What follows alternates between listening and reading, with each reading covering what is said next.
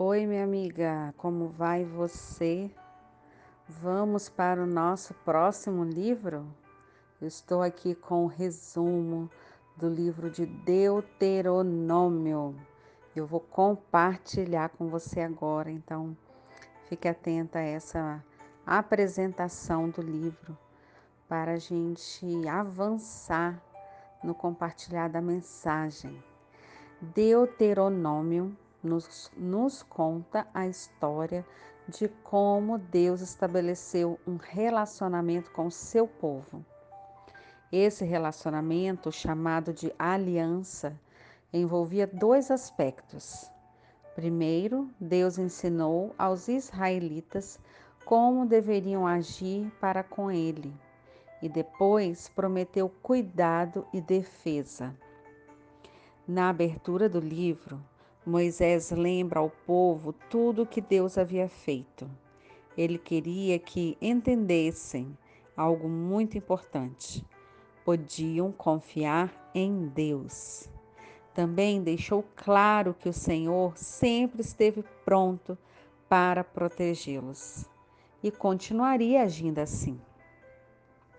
Mas havia condições para essa aliança Deus não queria que eles obedecessem apenas pelo que poderiam receber.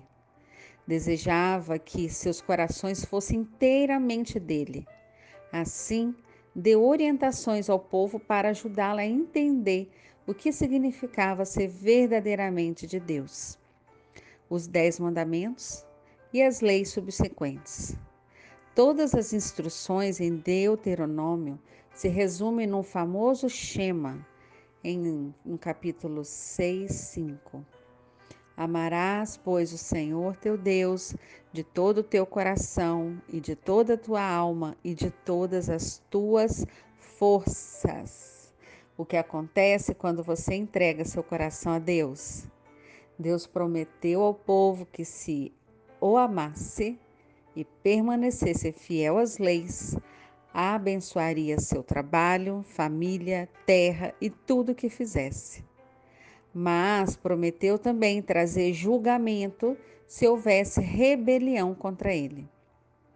O final do livro adverte aos israelitas que, se eles se afastassem de Deus, seriam punidos. O tema de Deuteronômio é claro: a obediência traz bênção mas a desobediência traz destruição. Shema quer dizer ouve em hebraico e faz referência ao ritual de memorizar e recitar as leis de Deus.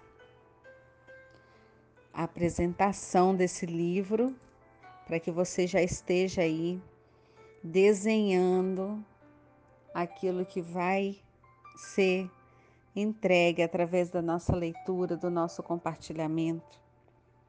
Quantas histórias nós vamos acessar. Guarde no seu coração essa mensagem e que você tenha uma semana abençoada em nome de Jesus.